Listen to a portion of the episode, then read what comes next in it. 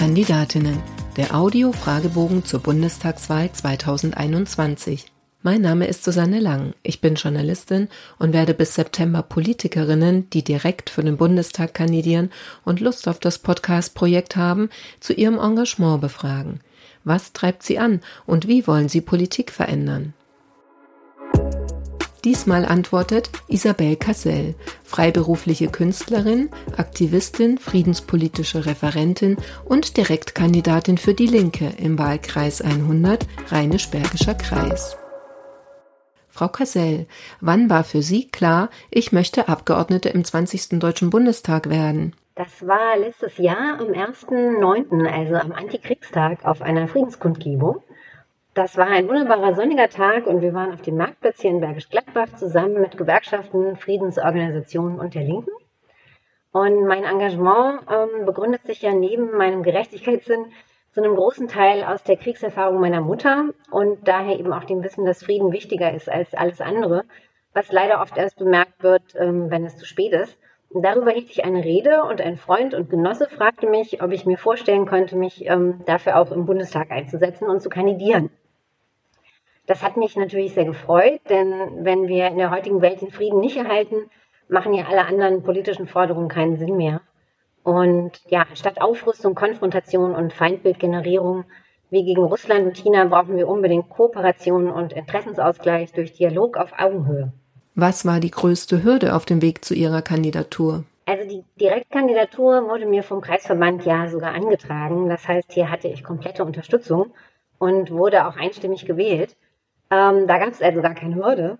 Die Hürde ist es jetzt, gegen die ähm, ja, hauptsächlich männlichen Kandidaten der anderen Parteien, wie Christian Lindner, der ja auch hier im Wahlkreis ist, oder Hermann Josef Tiebroke zu punkten, äh, um überhaupt eine Chance auf das Direktmandat zu haben.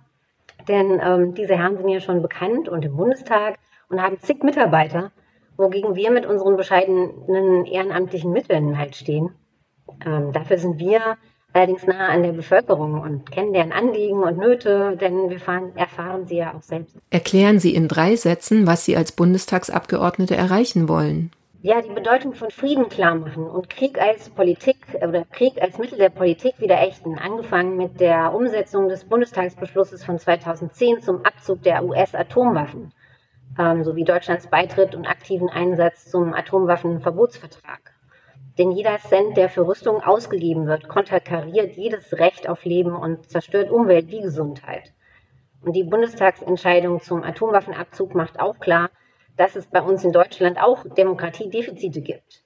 Daher möchte ich ähm, auch den Abbau von demokratischen Mitbestimmungsmöglichkeiten durch Privatisierung, Lobbying und Schwächung parlamentarischer Rechte thematisieren und rückgängig machen. Wer glauben Sie, wird sie wählen und warum? Alle Menschen, die für Gerechtigkeit, gute Löhne, sinnvolle Jobs, gleiche und optimale Chancen für alle, gute Daseinsvorsorge, Förderung von Kunst und Kultur, konsequente Friedenspolitik stehen oder sich diese wünschen.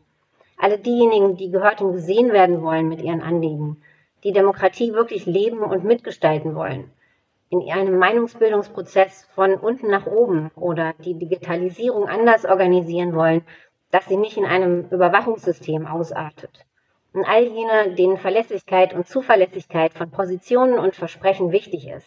Denn dafür stehe ich. Ihr bisher größter politischer Erfolg war?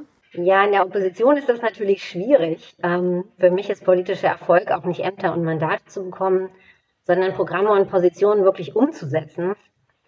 Der größte Erfolg dahingehend war für mich, ebenso wie für uns alle in der Friedensbewegung, Aktive, die daran mitgearbeitet haben, der Friedensnobelpreis für ICANN, also die Initiative für den Atomwaffenverbotsvertrag und sein Inkrafttreten in diesem Februar, also Februar dieses Jahres. Ähm, der Atomwaffenverbotsvertrag ist damit ja jetzt geltendes Völkerrecht. Frustrierend daran ist allerdings wiederum, dass ähm, er ebenso ähm, wie der Bundestagsbeschluss zum Abzug der Atomwaffen von der Bundesregierung ignoriert und boykottiert wird. Von den anderen Atomwaffen- und NATO-Staaten leider auch. Also es geht doch nicht, dass 35 Staaten die Mehrheitsentscheidung von 158 Staaten boykottieren. Die missachten damit alle demokratischen und humanistischen Prinzipien. Welche Ecken sollte man in Ihrem Wahlkreis einmal gesehen haben? Also von meinem ersten Studium her bin ich ja ähm, Kunsthistorikerin mit Schwerpunkt Architektur. Von daher liebe ich alte Gemäuer. wie zum Beispiel den Altenberger Dom oder Wasserburg, Haus Gräven, natürlich auch Villa Zanders in Bergisch Gladbach. Ähm, aber auch alte Industrieanlagen finde ich spannend. Zum Beispiel jetzt das ähm, Papierfabrikgelände von Sanders, ähm, das ja leider insolvent gegangen ist und jetzt äh, leer steht mit seinen unterschiedlichen Bauten aus den letzten 140 Jahren. Ähm, ja, wo das leider nach seiner Schließung noch gar nicht zugänglich ist und dem noch ein, ein langwieriger Stadtentwicklungsprozess bevorsteht. Wir äh, Kulturschaffenden hoffen übrigens, dass darin auch ein Kunst- und Kulturzentrum oder ein Initiativenhaus entstehen kann. Was nervt Sie an Ihrem Wahlkreis am meisten? Ja, natürlich die wirklich schlecht bis gar nicht ausgebaute öffentliche Verkehrsanbindung, äh, genauso wie das schlecht ausgebaute digitale oder Mobilfunknetz. Aber das ist ja ein generelles Problem auf dem Land. Was hier ganz speziell nervt, ist allerdings der skandalöse Nachtflugverkehr des Köln-Bonner Flughafens. Das hätten wir uns gar nicht gedacht, als wir hier irgendwie aufs Land gezogen sind, um im Grünen irgendwie zu leben. Donnern da nachts die riesen Frachtmaschinen über die Idylle.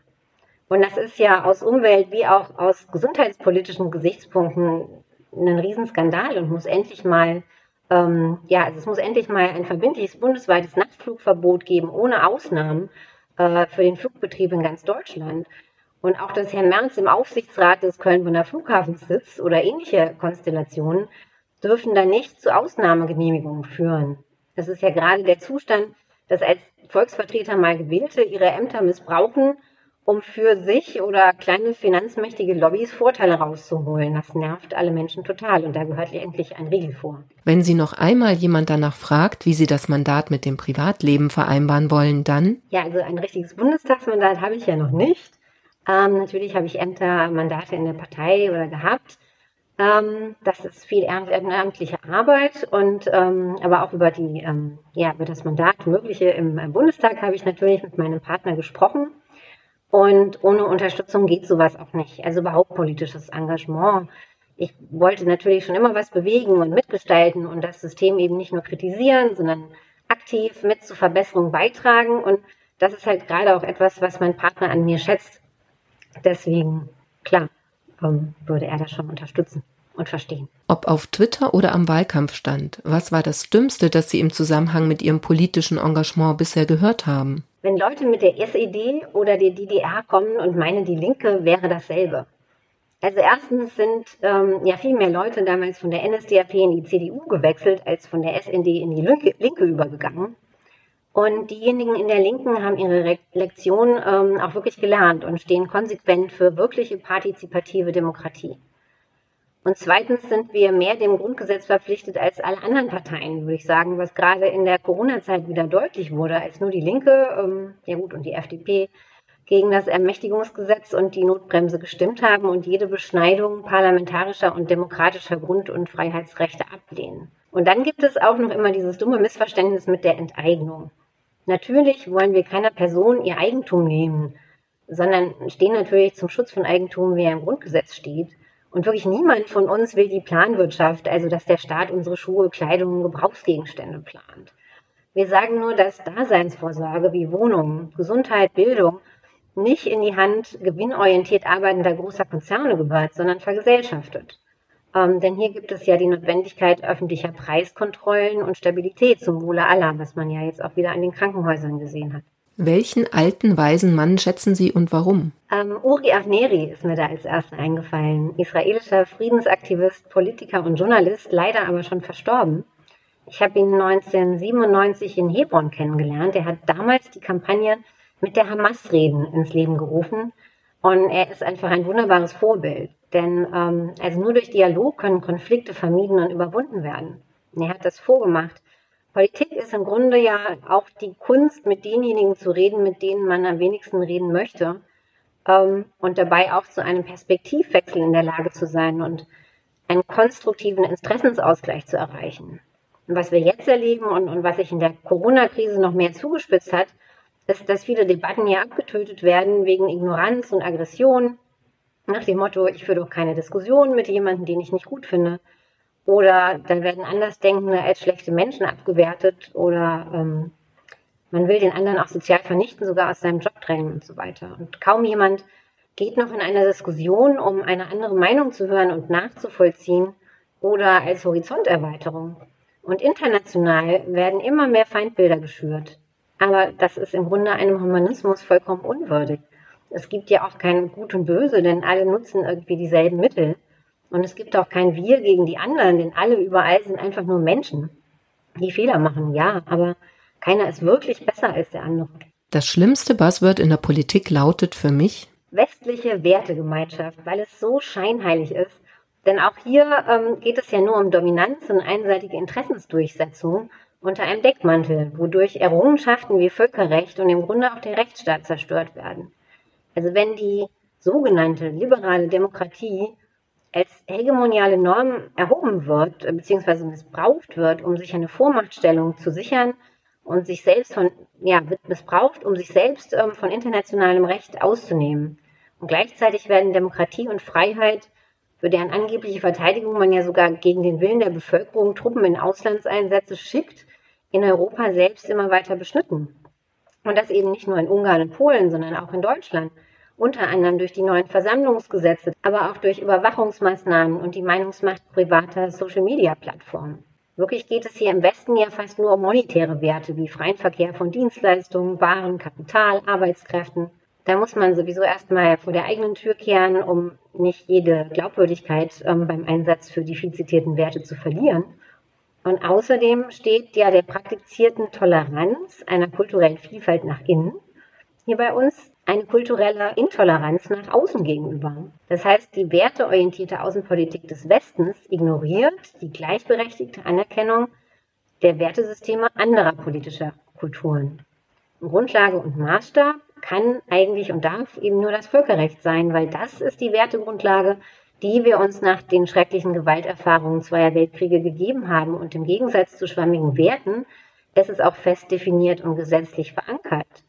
Und eine Moralisierung, die ist natürlich viel einfacher zur Manipulation zu verwenden als Rechtsstaatlichkeit, hebt aber dann die Außenpolitik von der Ebene des Rechts auf die Ebene der Moral und stellt damit eben die Rechtlichkeit in Frage. Und außerdem brauchen wir sowieso erstmal eine gemeinsame neu oder überhaupt gemeinsame Definition von Begriffen dieser sogenannten Werte. Mit der Frage, was wollen wir, also die Mehrheit, die Bevölkerung, die Menschen, jedes Lebewesen wirklich als Grundlage, ähm, und zwar nicht nur hier, sondern in allen Teilen der Welt und mit allen gemeinsam. Und da würde wahrscheinlich nicht nur das rauskommen, was wir hier im Westen richtig finden. Daher finde ich eben, Friedenspolitik ist die einzig wirkliche nachhaltige und erfolgreiche Sicherheitspolitik. Denn Gewalt, Militäreinsätze und Aufrüstung sind und waren ja niemals die Lösung, wie gerade jetzt Afghanistan, aber auch Irak, Libyen, Syrien, Jugoslawien und etc. Ähm, zeigen. Die haben ja immer nur zu mehr Gewalt geführt und Terror und Destabilisierung und stehen und standen jeder wirklichen Konfliktlösung entgegen. Menschenrechte und humanistische Werte können niemals mit Bomben oder Regime-Changes oder nach dem Recht des Stärkeren geschützt werden, weil man sie ja dann selbst vollkommen negiert.